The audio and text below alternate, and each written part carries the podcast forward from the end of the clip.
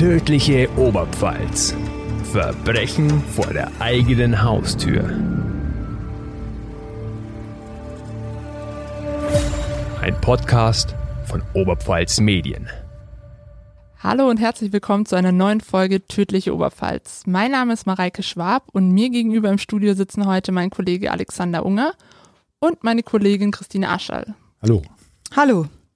Ja, wir sprechen heute über den Fall Sophia Lösche zum zweiten Mal, denn in der letzten Folge hat Alexander Unger schon ein Interview mit dem Bruder von Sophia Lösche geführt und wir wollen heute mal ein bisschen genauer auf den Gerichtsprozess eingehen. Dazu haben wir Christine Aschall im Studio. Aber vielleicht für alle, die die erste Folge zum Fall noch nicht gehört haben, kann vielleicht Alexander Unger mal kurz zusammenfassen, um was es denn geht. Sophia Lösche ist eine Studentin, die von Leipzig nach Amberg trampen wollte, in einen LKW stieg und verschwand. Die Familie hat sie gesucht, weil sie sich von der Polizei nicht ernst genommen fühlte, hat sie selbst eine Suchmannschaft organisiert, die übers Internet gesucht haben und die Familie hat mehr herausbekommen als die Polizei in der kurzen Zeit. Sophia Lösche ist ermordet worden. Dazu gab es eben genau diesen Prozess, den Christine Ascherl begleitet hat. Genau, das war im Jahr 2019 in Bayreuth. Ja, das war im Sommer. Der Justizpalast Bayreuth ist ein recht beeindruckendes Gebäude und das, was sich drin abgespielt hat, war schon auch sehr ungewöhnlich. Nachfrage gleich dazu, Bayreuth, weil der, sie ist verschwunden in oder hat gewohnt in Leipzig und die Familie ist in Amberg, hat dort die Vermisstenanzeige aufgegeben. Man hat äh, als Tatort angenommen einen Ort im Landkreis Bayreuth, das war dieser Autobahnrasthof Sperbes. Deswegen ist Bayreuth Deswegen wurde die Kripo Bayreuth äh, hat, hat da auch ermittelt. Ja. Der Gerichtssaal war voll, so wie ich das eigentlich jetzt so aus Weiden oder Amberg oder Regensburg nicht kenne. Da waren oft bis zu 100 Zuhörer und auch um die 30 Medienvertreter, Kameras ohne Ende. Der Angeklagte war ein marokkanischer Truckerfahrer, ein ganz ein kleiner Mann, der sich gegenüber sah, dieser großen, großen Gruppe ihres Freundeskreises und ihrer Familie, die da jeden Tag vor Ort waren. Das zog sich ja über den ganzen Sommer und wirklich jeden einzelnen Prozesstag kam ihr, ihr Bruder Andreas, das ist, äh, muss man schon sagen, eigentlich ein super Typ, ne? Politiker, Konzertveranstalter, äh, ein beeindruckender Mann, dann auch diese, diese unglaublich freundlichen Eltern, dieser weißhaarige Pastor mit seiner immer liebenswürdigen Frau, also eigentlich ganz tolle Leute, auch wirklich auch die Freunde beeindruckend. Also so viele Freunde weiß gar nicht, wer das hat. Und auf der anderen Seite eben dieser kleine Angeklagte, der sich am liebsten unterm Tisch versteckt hat, immer hinter seinem Dolmetscher so verschanzt hat. Und das ganze Verfahren war das eigentlich so, dass man am liebsten manchmal quer durch den Saal marschiert wäre, hätten ihn gepackt und geschüttelt und gesagt, jetzt sag endlich, was da wirklich passiert ist. Der, der Vorwurf an den Angeklagten war, Der Vorwurf war Mord. So ist er ja letztlich auch ver ähm, verurteilt worden. Diese junge Studentin wollte an dem Abend heim zu ihrem Vater zum Geburtstag von Leipzig nach Amberg. Sie ist dazu nach Schkeuditz auf diesen Autobahnhof, weil das ein ganz beliebter Tramperpunkt ist. Also wenn man sich so spontan vielleicht denkt, wer trampt denn heutzutage noch? Also das muss man ein bisschen anders sehen. In Schkeuditz ist das total üblich. Man spricht Autofahrer an, die nehmen einen mit.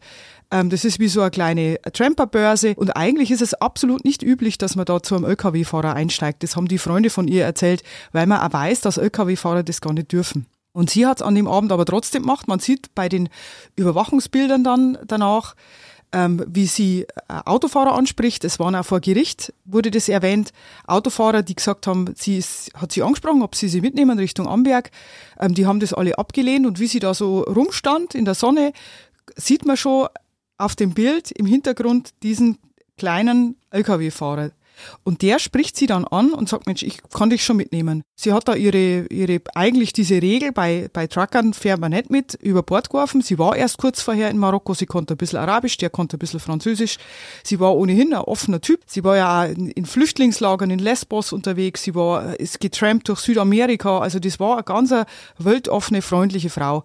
Man sieht die dann noch einen Kaffee trinken miteinander, auf anderen Bildern wieder auch so Raststätten-Überwachungsfotos. Das war eigentlich ein kleiner, smarter Typ, die hat sich da wenig gedacht und ist da wirklich in der Falle gelaufen, muss man echt so sagen. Weil sie nicht wusste, was bei ihm vorher war.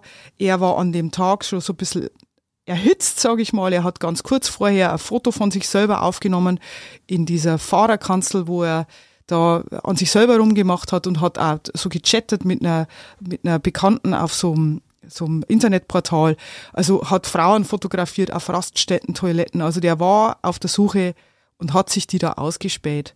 Und hat dann kurz danach, nachdem sie eingestiegen war, gehalten auf diesem Rastplatz in Sperbes. Und man geht davon aus, und ich glaube, das ist mittlerweile wirklich gesichert, der ist ja da zu neu getreten, der hat die angebackert und es ist auch absolut neuliegend, dass sie das abgelehnt hat. Die war da nicht aus drauf und sie war wehrhaft, selbstbewusst und da hat's gescheppert. Und der Tatablauf ist einigermaßen klar noch in Sperbes. Er hat diesen Radmutternschlüssel dann genommen und das hat er auch zugegeben vor Gericht, hat er auf den Kopf geschlagen, in einem kleinen zeitlichen Abstand dann nochmal.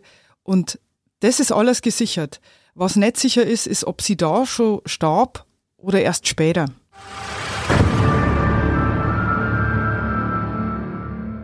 Normalerweise machen wir hier immer Werbung für unseren Podcast, für Facebook, Instagram oder andere Neuigkeiten, die bei Oberpfalz Medien passieren. Aber heute müssen wir mal über den Tellerrand hinausschauen. Denn in der Ukraine herrscht Krieg. Putin hat die Ukraine angegriffen Menschen, Millionen von Menschen flüchten aus der Ukraine, finden Schutz in Europa. Auf unserer Seite onetz.de slash Oberpfalz hilft Ukraine, kein Minus, kein Leerzeichen, Oberpfalz hilft Ukraine, findet ihr alle Möglichkeiten, diesen Menschen zu helfen, die vor dem Krieg fliehen. Schaut doch da mal vorbei und jetzt geht's weiter mit der Folge. Diese Lücke zwischen dem ersten Schlag und einem möglichen späteren Todeszeitpunkt in Frankreich oder Spanien, das beklagte auch Andreas Lösche als blinden Fleck. Das belastet die ganze Familie. Also die, die Mutter, die hat vor Gericht sich nicht viel einmischt, aber die Eltern haben sich schon immer mal wieder zu Wort gemeldet und die Mutter hat sich mal gemeldet und hat ihn direkt gefragt, warum fesselt man denn jemanden, wenn er angeblich schon tot ist? Also er behauptet ja, sie war da schon tot. Er wollte halt weg von diesem Mordvorwurf, den Eindruck hatte jetzt ich. Aber wieso sollte man denn jemanden an Händen und Füßen fesseln, wenn er denn schon tot ist? Also das ist ein ganz berechtigter Einwand natürlich gewesen. Es hat noch ein zweites Argument gegeben, das ganz stark war, dass die vielleicht trotzdem noch länger am Leben war. Die Rechtsmedizinerinnen, die sie dann Tage später in Madrid obduziert haben, haben eigentlich den Todeszeitpunkt wesentlich später gelegt, also auf Sonntag oder Montag und nicht auf Donnerstagabend.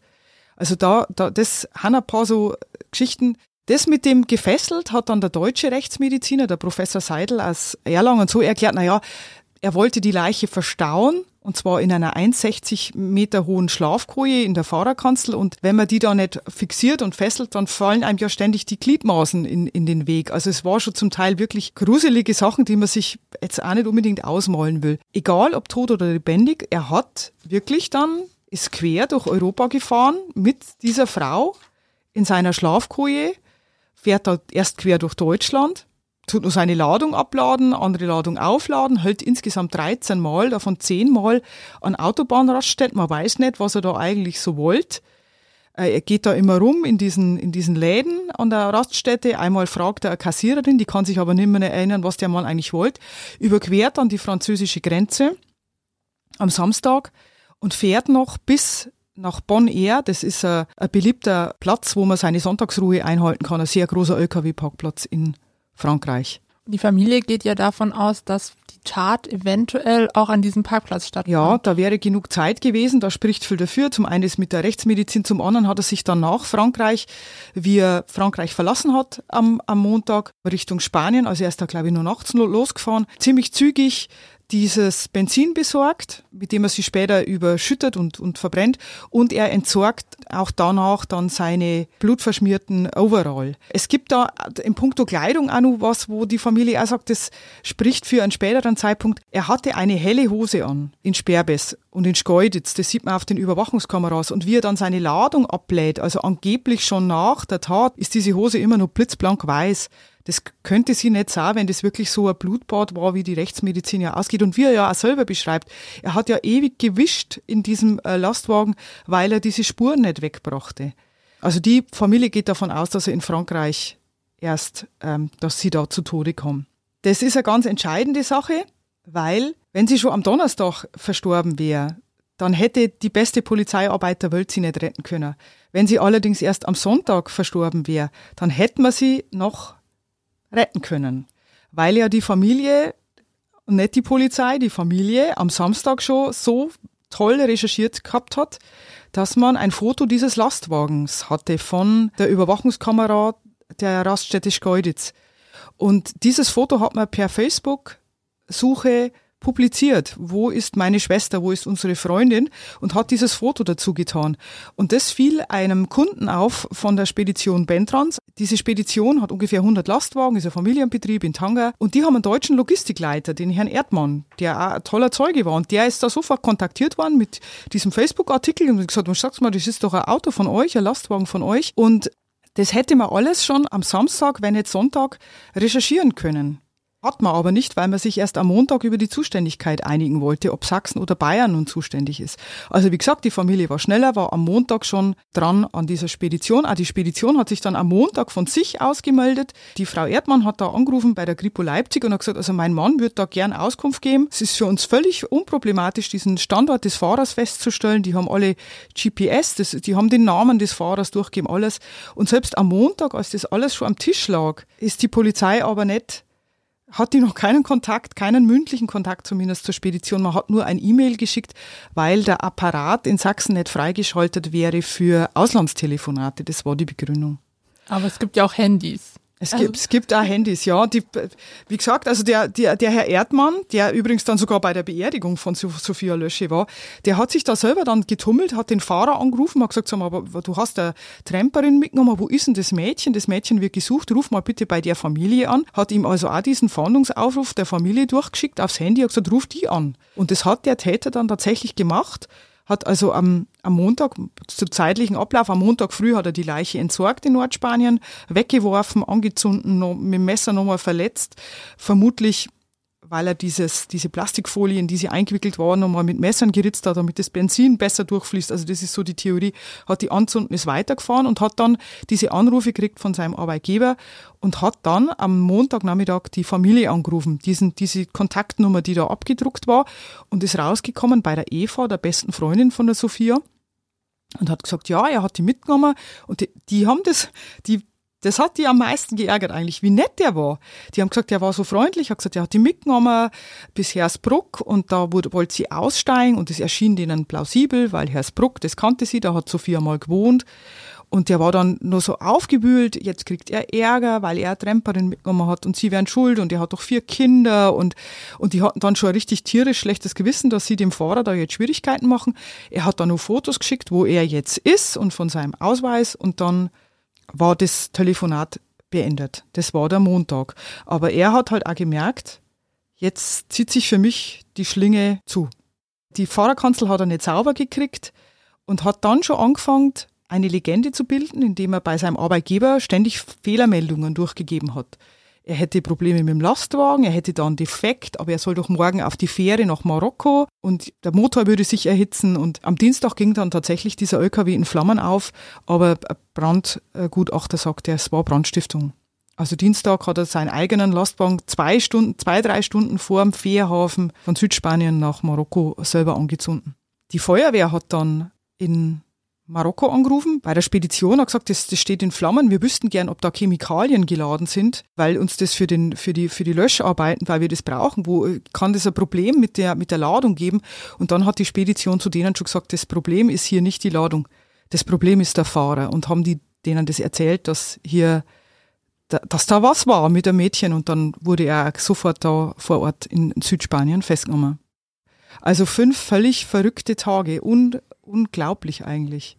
Eine der großen Unklarheiten oder was Andreas Lösche ja immer wieder beklagt oder was ihn so wütend, enttäuscht oder verbittert macht teilweise, ist die Tatsache, dass Zuständigkeiten im deutschen Behördendschungel zwischen der sächsischen Polizei und der bayerischen Polizei nicht geklärt waren, nicht schnell genug waren, dass ein Bürokratiemonster aus seiner Sicht eventuell eine schnellere Aufklärung und eine Rettung von Sophia verhindert hat.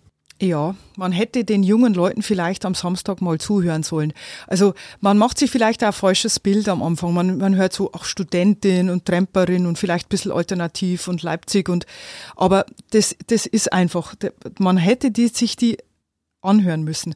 Und wenn man dann ihren Freundeskreis und auch sie anschaut, das, man hat da vielleicht ein falsches Bild, aber das sind total intelligente, junge Leute. Das war ja keine Einbildung von denen, dass da was schiefgegangen ist. Auch jemanden, bloß weil er so ein bisschen alternativ ist, abzusprechen, dass er zuverlässig ist und dass er also garantiert den Geburtstag des Vaters ohne eine Nachricht äh, nicht versäumt hätte.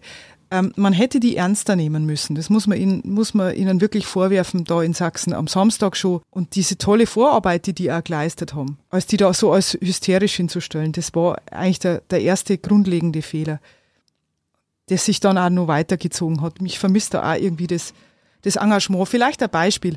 Die Spedition aus Marokko hat am Montag einen Link geschickt mit Zugangsdaten, wo man den Lastwagen live abrufen kann. Wo steht der gerade? Und haben gesagt, ihr könnt nachschauen, wo der ist.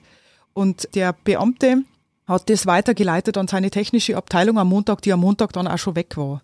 Also jeder von uns wäre doch sofort in das Portal rein und hätte geschaut, wo ist denn der? Dann hätte man vielleicht auch den Brand noch verhindern können und hätte besser Spuren sichern können. Man hat ja eine völlig ausgebrannte Fahrerkabine, die wurde ja auch nach Bayreuth gekarrt. Die ist also im Hinterhof dieses Gerichts gestanden. Dieses verbrannte, rostige Riesentrum, da konnte man ja noch von ihrer Jute-Tasche ein Stück sichern. Da steht Mensch drauf. Ich glaube, ich bringe das jetzt nicht mehr ganz hin, aber das war eigentlich ein, irgendein Sinnspruch. Kein, kein, kein Mensch ist illegal. Ja, genau. Und man hat ähm, Tagebuchausrüsse von ihr, also angekokelte Tagebuchseiten gefunden. Jetzt, wenn man sich vorstellt, man hätte die Fahrerkabine vielleicht unverbrannt gehabt. Also wenn man schon die Sophia nicht mehr hätte löschen können am Montag, wenigstens die Beweise noch sichern können. Es wäre halt so vieles, so vieles noch machbar gewesen mit ein bisschen mehr Schwung. Aber ich habe immer auch, ich meine, es ist jetzt vielleicht auch unfair, aber man hat vielleicht den grünen Politiker und seine etwas alternative Schwester und den evangelischen Pastor und man hat die nicht so ernst genommen. Und das ist, hat sich bitter gerecht. Und die Entschuldigung, die hat man schon leider halt auch ein bisschen vermisst. Das hat Andreas Lösche auch vermisst. Mareike und ich, wir haben es in der vergangenen Folge auch ein bisschen erklärt. Entschuldigung enthält halt auch das Wort Schuld. Ja. Und wenn man um Entschuldigung bittet, gesteht man im Prinzip, dass man auch Schuld hat. Dass man ähm, Fehler gemacht hat. Ich habe vor mir jetzt auch immer noch das äh, Schreiben aus dem Innenministerium zu dem Thema, zum Nachklang. Äh, auch da drin kommt das Wort Fehler nicht vor. Dort wird gesprochen von Schwachstellen in den Handlungsabläufen. Das ist, das ist ein bisschen sehr milde. Also mir hat ganz gut gefallen, dieser Vorsitzende Richter, der wirkte komplett emotionslos, aber so war das gar nicht. Also zur rechten Zeit hat der mit sehr gewählten Worten dann schon das alles zurechtgerückt. Der Angeklagte hat sich immer sehr selber bedauert also ich meine, Sympathien hat er nie gehabt, aber, aber da hat er noch alles verspielt, wie er so immer so gejammert hat. Also ihm würde da Unrecht widerfahren. Dann hat man gesagt, sie haben da noch zwei Dosen Bier gekauft. Nein, niemals trinkt er Bier. Also er hat also in Kleinigkeiten rumgelogen, hat immer so rumgewinselt, hat ständig in Tränen ausgebrochen, geschluchzt. Die Taschentücher haben sich da gestapelt auf dem Tisch, wie schlecht es ihm geht und wie schlecht es ihm in Haft geht. Und da hat ihn der, der Richter Heim mal den Kopf zurechtgerückt und hat gesagt, Leid, weil er gesagt hat, er erfährt so viel Leid. Leid haben hier in dem Raum ganz andere Leute erfahren. Also ganz sicher nicht sie. Und gleichzeitig hat aber der Richter Heim in der Urteilsbegründung, hat dieser ganzen Urteilsbegründung eine Rede an die Familie vorangestellt, wo er denen den größten Respekt zollt, mit welcher aufrechten Art sie das ertragen haben. Er hat gesprochen von einer bemerkenswerten Haltung, die in diesem Gerichtssaal waren und wirklich nie die Fassung verloren haben, sondern einfach bloß erfahren wollten, was ist denn da mit unserem mit unserem Kind passiert, mit unserer fröhlichen, immer fröhlichen, wunderbaren Tochter. Und hat auch schöne Worte gefunden nur über die Sophia, dass es also in dem ganzen Verfahren kein Foto gegeben hat, wo die nicht gestrahlt hat. Also dieser Eindruck dieser fröhlichen Frau, dieser lebhaften, das hat mir eigentlich gefallen. Das hätte ich dem gar nicht zutraut. Wie gesagt, er war immer sehr steif. Vielleicht hätte er manchmal noch, noch die Wahrheit, er hat auch gesagt, eine Wahrheitsfindung um jeden Preis, die kann es nicht geben. Also, aber manche Sachen hätte man vielleicht noch mal nachfassen können. Aber letztlich ist es Mord und als Mörder ist er verurteilt worden. Das heißt, Bujima bekommt lebenslänglich, sprich 15 Jahre. Der sitzt nach wie vor, müsste in Bayreuth sitzen, als Ersttäter. Er war auch nicht vorbestraft, wenn ich mich recht erinnere. Es hat einmal eine Messerattacke auf seine eigene Ehefrau gegeben, die als Haushaltsunfall dann äh, zu den Akten gelegt worden ist in Marokko. Also er hat auch vor Gericht mal gesagt, ja, er ist halt ein impulsiver Typ. Also der hatte vier Kinder. Man sieht ja, er hat so einen Facebook-Account, wo er so Kinderbilder postet. Und er hat auch mit seiner Frau, also er hat von seinem LKW aus gechattet mit seiner äh, Internetportalpartnerin, der er dann diese selbsterotischen Bilder da geschickt hat und gleichzeitig hat er aber ständig gechattet mit seiner Frau, wo es immer darum geht, schafft es rechtzeitig zum Zuckerfest heim und die streiten aber auch ständig irgendwie. Also für die Frau, die ist vermute ich jetzt doch mal aus allen Wolken gefallen. Also die wurden auch alle vernommen, auch die älteren Töchter hat man vernommen. Die Familie war während des ganzen Prozesses anwesend oder ausschließlich bei der Urteilsverkündung? Die Familie Lösche? Ja. Immer, immer, immer, immer. Das war in dem Gerichtssaal, ist das auch alles relativ eng. Also um zur Anklagebank zu kommen, musste der Angeklagte hinter seinem Anwalt, flankiert noch von seinem Dolmetscher, das ist ein recht großer äh, Mann, aber er musste unmittelbar an dem Tisch vorbei, Bruder, Vater, Mutter. Also er saß da keine fünf Meter weg und er hat also wirklich immer versucht, sich gerade, dass er sich nicht unter den Tisch gesetzt hat. Also er hat wirklich versucht, dass er da jeden Blickkontakt vermeidet. Was sehr ungewöhnlich war, Vater und Sohn haben plädiert. Ich wusste bis dahin gar nicht, dass das geht.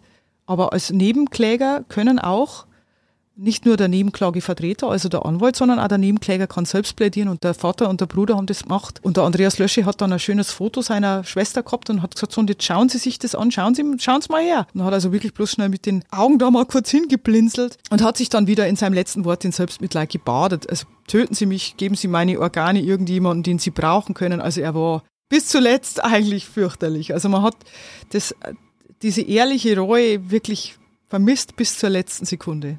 Also ein, ein armseliges Würmchen. In der Also- eigenen Darstellung. Ja. Wie ist denn dann die Familie mit dem Urteil umgegangen? Wie haben sie reagiert? Ich glaube, ich nehme ihnen das ab, dass ihnen das eigentlich, die Bestrafung war für sie nachrangig. Die haben sich da nie so groß Gedanken gemacht, die wollten echt die Wahrheit und die haben es nicht gekriegt. Also ich glaube, die waren letztlich einfach so ein wenig enttäuscht. Man hat sich von dem Prozess mehr Wahrheit erwartet.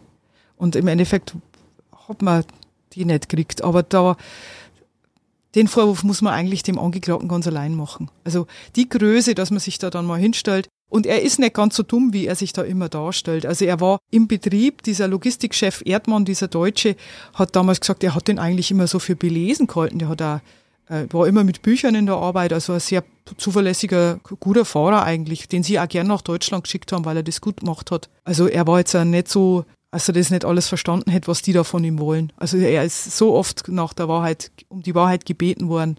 Äh, Man hat ich habe das eigentlich bis zuletzt gehofft, dass er sich da vielleicht doch den Ruck noch gibt. Ich habe das im Interview mit Andreas Lösche auch so empfunden. Andreas Lösche, der möglicherweise sogar für die ganze Familie sprechen kann, aber es war das Interview mit ihm. Es geht nicht um Rache, um eine möglichst harte Bestrafung des Täters.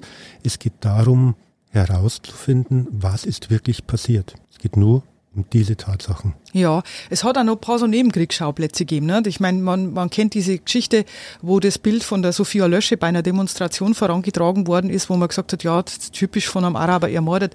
Für alle, die die erste Folge nicht gehört haben, es war nach Ausschreitungen in Chemnitz, als es dort eine Art Trauermarsch, so war tituliert, äh, Gedenkmarsch äh, gegeben hat, dort wurde, weil Sophia Lösche von einem Nicht-Deutschen, einem Marokkaner, ermordet wurde, wurde diese Tat von mehr als rechtsorientierten Ja. Gruppierungen als Tat eines Migranten hingestellt. Andreas Lösche selbst sagte aber, es war der Mord an einem Mann an einer Frau. Es hat Hm. Ja, nichts mit weil der die nicht Herkunft gezogen hat. Genau, hat, Also hat das hat mit einem. LKW-Fahrerberuf nichts zu tun und damit auch nicht zu tun, dass er ein Marokkaner ist. Das ist eigentlich für jeden vernünftig denkenden Menschen ziemlich schnell klar gewesen, aber die haben das halt noch genutzt und haben der Familie sehr wehgetan.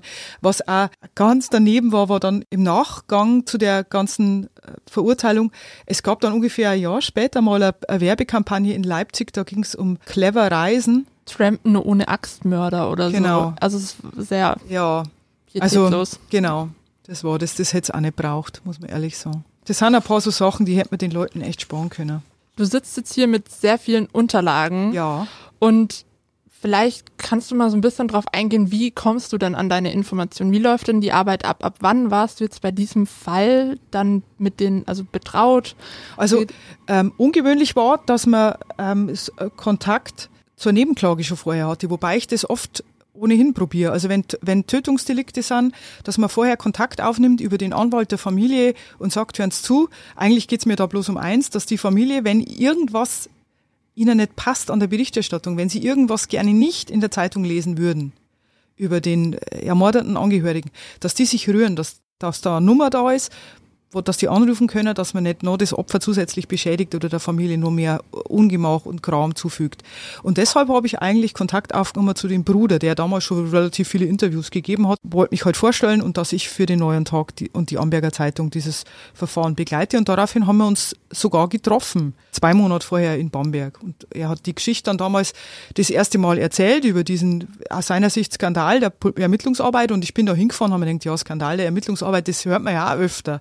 Aber ich bin geläutert wieder heimgefahren. Das hat man dann schon gemerkt, dass da wirklich einiges schiefgegangen ist. Und das war so der erste Schritt. Und dann war das ja ein Riesenprozess, wo wir auch schon vorher im Gerichtssaal Termine gehabt haben, wo die, die Medienvertreter gesagt haben, wer da wo sitzt, weil, weil die Nachfrage so riesig war. Also das waren, da waren oft 130 Leute in diesem Zuschauerraum. Ich war mir schleierhaft, also in Corona-Zeiten völlig undenkbar, aber es ging echt eng, eng zu. Das muss für dich auch ein sehr bewegender Prozess gewesen sein, wenn man hier so deinen Schilderungen lauscht. Ich wünsche mir, dass meine, also meine Töchter natürlich nie verschwinden.